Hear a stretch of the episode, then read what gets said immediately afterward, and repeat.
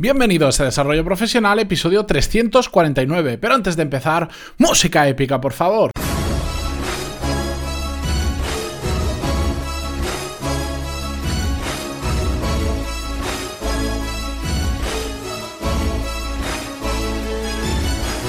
Muy buenos días a todos y bienvenidos una semana más a Desarrollo Profesional, el podcast donde hablamos sobre todas las técnicas, habilidades, estrategias y trucos necesarios para mejorar cada día en nuestro trabajo. En el episodio de hoy, para estrenar la semana, vamos a hablar sobre cómo quitar o cómo eliminar los círculos viciosos que tenemos en nuestra vida personal y en nuestra vida profesional. Pero antes de nada y como siempre, recordaros que en pantaloni.es tenéis todos los cursos y seminarios online que hacemos en directo todos los meses para desarrollar las habilidades directivas y profesionales que os van a permitir encontrar un mejor trabajo, acceder a un puesto que con vuestra formación técnica habitual no es suficiente para poder acceder y en definitiva a dar un paso adelante en vuestra carrera profesional. Tenéis cuatro clases gratuitas que podéis probar para ver cómo funciona por dentro antes de apuntaros, así que entrad en pantaloni.es y le pegáis un vistazo. Dicho esto, vamos con el tema de hoy.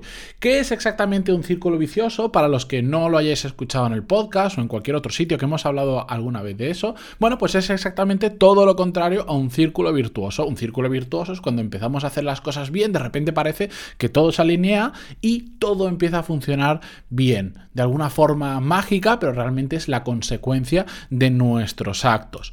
En los círculos viciosos son todo lo contrario. Empezamos a hacer cosas mal y de repente todo empieza a pasar mal. Y como todo pasa mal, seguimos haciendo las cosas mal y todo sigue pasando peor. ¿De acuerdo? Eso es un círculo vicioso.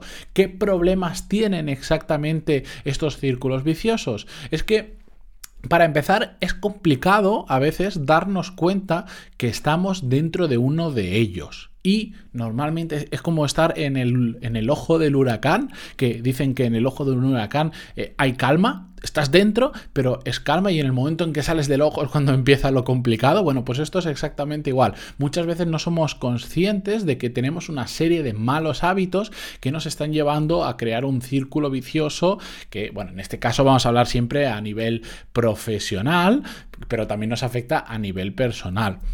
¿Por qué me interesa tanto este tema de los círculos viciosos y cómo deshacernos de ellos? Porque son un limitante profesional muy grande, muy, muy grande. Son un conjunto de hábitos que hacen que no rindamos en nuestro trabajo, que no seamos productivos, que no avancemos, que nos frustremos. Y os pongo algún ejemplo para entenderlo. ¿No os ha pasado a veces que por cansancio notáis que no estáis rindiendo todo lo que podríais, que no le sacáis partido al tiempo en el que estáis dedicándole a trabajar porque estáis muy cansados? Eh, ¿No os ha pasado también en ocasiones que notáis cómo estáis dejando todo para más adelante porque no llegáis a todo, pero sabéis que lo tenéis que hacer, pero no lo hacéis o lo dejáis para mañana o para la semana que viene o para el mes que viene y al final todo se estanca y no avanzamos? Seguro que alguna de estas dos situaciones, si no las dos como mínimo, os ha pasado y habéis estado alguna vez en algo así. Las consecuencias de los círculos viciosos, sobre todo para mí la más importante, es que nos estancamos a nivel profesional. Nuestra carrera profesional, cuando entramos en un círculo vicioso, se queda quieta, no avanzamos absolutamente nada y como consecuencia de ello no nos sentimos realizados, porque al final dices, ya que estoy invirtiendo un montón de horas, un tercio del día lo estoy invirtiendo como mínimo en trabajar, ¿cómo puede ser que no esté avanzando y que esté en el mismo sitio que hace uno, dos, tres o cinco o diez años? Pues eso hace que nos sintamos frustrados y no nos sintamos realizados. Y además, y muy importante, una de las consecuencias de este conjunto de malos hábitos que crean un círculo vicioso es que perdemos el control de nuestro propio destino. Y no me voy a poner filosófico en este tema, pero al final parece que la vida nos dirige más a nosotros que nosotros a la vida, que es como tendría que ser. ¿De acuerdo?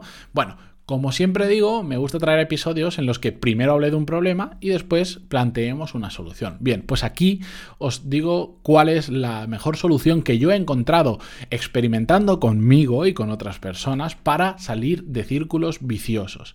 Antes de nada, es importante tener en cuenta que para los cuatro pasos que os voy a dar más adelante, hay que tener dos cosas muy claras. La primera es tener voluntad de cambiar, tener ganas de querer cambiar. Si no lo tenemos, no apliquéis los pasos que hay más adelante, no os van a servir, ¿de acuerdo? Y la segunda es que tenemos que ser sinceros con nosotros mismos, tenemos que ser capaces de decir, esto lo hago mal, tiene estas consecuencias y lo tengo que cambiar. Si somos de estas personas que creemos que lo hacemos todo bien, que sabemos que estamos en un círculo vicioso en algunas cosas, pero eh, ya lo hacemos todo perfecto y será cosa de nuestro entorno lo que nos está creando problemas, no vais a cambiar. Entonces, si queréis cambiar y tenéis capacidad para ser sinceros con vosotros mismos, para detectar vuestros fallos que estáis haciendo mal, entonces sí seguid adelante y haced estos cuatro pasos con los que vamos ahora. Número uno, hacer un listado de los malos hábitos que tenemos ahora mismo tipo brainstorming, me da igual si tienen un orden lógico, sino listado de malos hábitos. Esto lo hacemos nosotros sobre nosotros, es muy fácil, si somos sinceros con nosotros mismos, nos va a salir muy fácil y si no, también podemos pedir ayuda a gente que tengamos cercana, que nos conozca muy bien, por ejemplo, de nuestro entorno laboral y le pedimos feedback, decimos, mira, ¿qué, cosas, qué hábitos crees que no hago bien? Y te pueden decir, mira, pues que cada 15 minutos te está yendo por un café y no te concentras porque te estás levantando o siempre estás hablando con el compañero o el mal hábito que tengamos. El feedback, siempre lo digo y siempre lo diré, es oro. Es muy importante porque nos hace ver cosas que a veces pues, no somos capaces de ver o no queremos ver. Pero en cambio, cuando nos lo dice una persona de fuera, decimos, anda, pues a ver si va a tener razón. Si tanta gente me lo dice, a ver si van a tener razón. Algo que yo no creía, sí que va a ser así. Genial. Primero, Hacemos ese listado de los malos hábitos que tenemos. Como veis, los pasos son muy simples, no tiene mucho misterio. Simplemente hay que hacerlo, que es donde la mayoría de personas fallan, que después no hacen nada. Bien, paso 1 hacemos el listado de malos hábitos. Paso 2, definir qué consecuencias están generando, qué problemas están generando esos malos hábitos que hemos listado anteriormente. ¿De acuerdo? Pues si decimos, pues me quedo hasta muy tarde eh, viendo, eh, yo qué sé, leyendo hasta muy tarde y después me tengo que levantar una hora siempre a la misma hora, no puedo seguir durmiendo, pues estoy muy cansado. Bueno, pues ponemos mal hábito, quedarme leyendo hasta muy tarde en la cama, que me distrae, que, que pierdo horas de sueño, consecuencia, pues que estoy cansado al día siguiente. ¿De acuerdo? Muy fácil. Definir qué consecuencias tienen estos malos hábitos. Tercer punto, para cada mal hábito que hemos escrito, Bien, pues escribir uno que sea contrario, un buen hábito que pueda sustituir a ese mal hábito. Seguimos el ejemplo. Me quedo hasta muy tarde leyendo porque me he enganchado un libro y después resulta que me canso mucho. Bueno, vamos a cambiarlo por un hábito, un mejor hábito. Limitarnos el tiempo que leemos, leer en otro momento del día. Si cuando nos vamos a dormir directamente nos metemos en la cama y nos dormimos, lo que sea. Cada hábito malo se puede sustituir y os lo aseguro por un hábito bueno.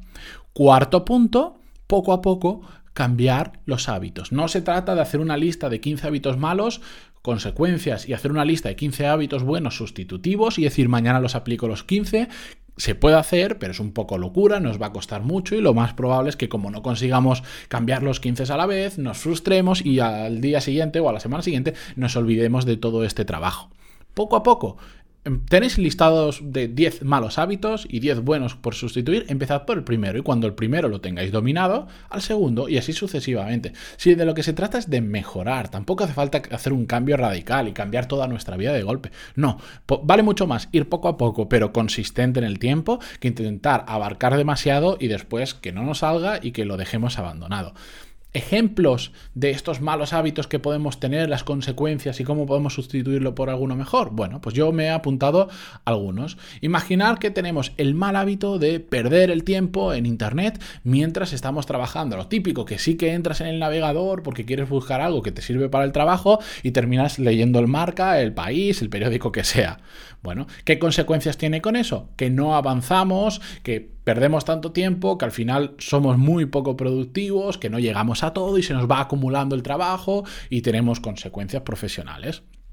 ¿Cómo podemos cambiar ese mal hábito por uno bueno? Bueno, podemos, por ejemplo, asignar una hora determinada a lo largo del día donde navegar. Y el resto del tiempo no. Decir, vale, a mí me interesa leer el periódico, no lo aconsejo, pero bueno, si a alguien le interesa, perfecto, asignale que media hora Mientras estás trabajando, si puedes, bueno, pues media hora de descanso y, lees el periódico, pero solo en esa media hora, no lo estés consultando durante todo el día. Otro hábito que podemos crear y que es un poco más duro es poner una extensión en el navegador que nos impida durante la jornada laboral, que se pueden configurar de tal a tal hora, entrar en ese tipo de páginas. Si no somos capaces nosotros mismos de parar, bueno, pues algo que nos ayuda a parar. Otro mal hábito que podemos ver como ejemplo, lo que decíamos antes, y nos vamos muy tarde a dormir porque mm, lo estamos, estamos todo el rato cuando nos metemos en la cama con el móvil viendo vídeos en YouTube, leyendo o lo que sea en la newsletter de la semana pasada justo os estuve hablando sobre este tema, una cosa que hago yo para, que he hecho yo para quitarme este mal hábito. Eh, si entráis en pantalón.es barra lista os podéis apuntar a la newsletter que envío cada semana. Bueno, ¿Consecuencias de esto? Pues que nos levantamos cansados porque hemos dormido poco y al final, al cabo del día, vamos arrastrando los pies porque estamos cansados y como consecuencia normalmente suele darse el mal humor.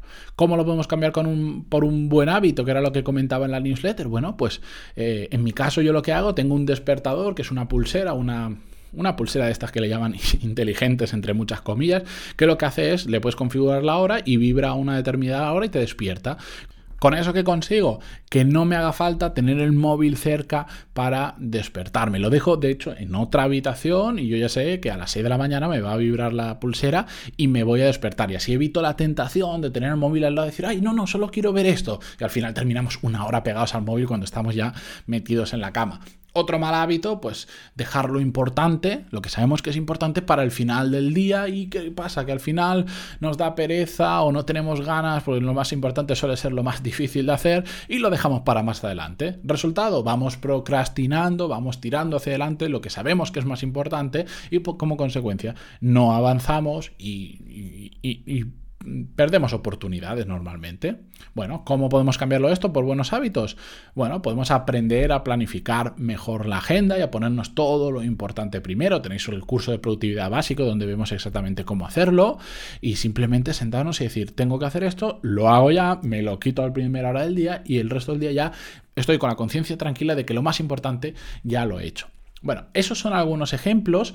Yo es una práctica que que lo he hecho ya unas cuantas veces, de vez en cuando freno, digamos, para un día, pongo un día, un rato, y hago un listado de, por ejemplo, 10 malos hábitos que creo que tengo actualmente o que por lo menos son mejorables, qué consecuencias tienen y propongo un hábito que lo mejore, un buen hábito, y poquito a poco los voy implementando. He hecho pruebas de todo, he ido implementando de uno en uno, he llegado a implementar como 7 a la vez, depende la situación, depende el contexto, se puede hacer, depende la capacidad de esfuerzo y de voluntad de cada uno, lo podemos hacer. Así que yo os invito a reflexionar y a pensar si estáis dentro de un círculo vicioso, qué malos hábitos podéis sustituir por alguno que sea bueno y que sea realmente ejecutable, que lo podáis hacer todos, ¿de acuerdo?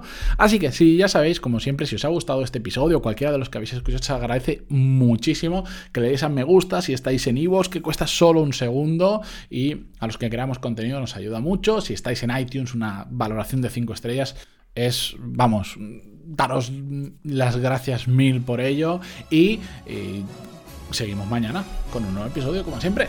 Adiós.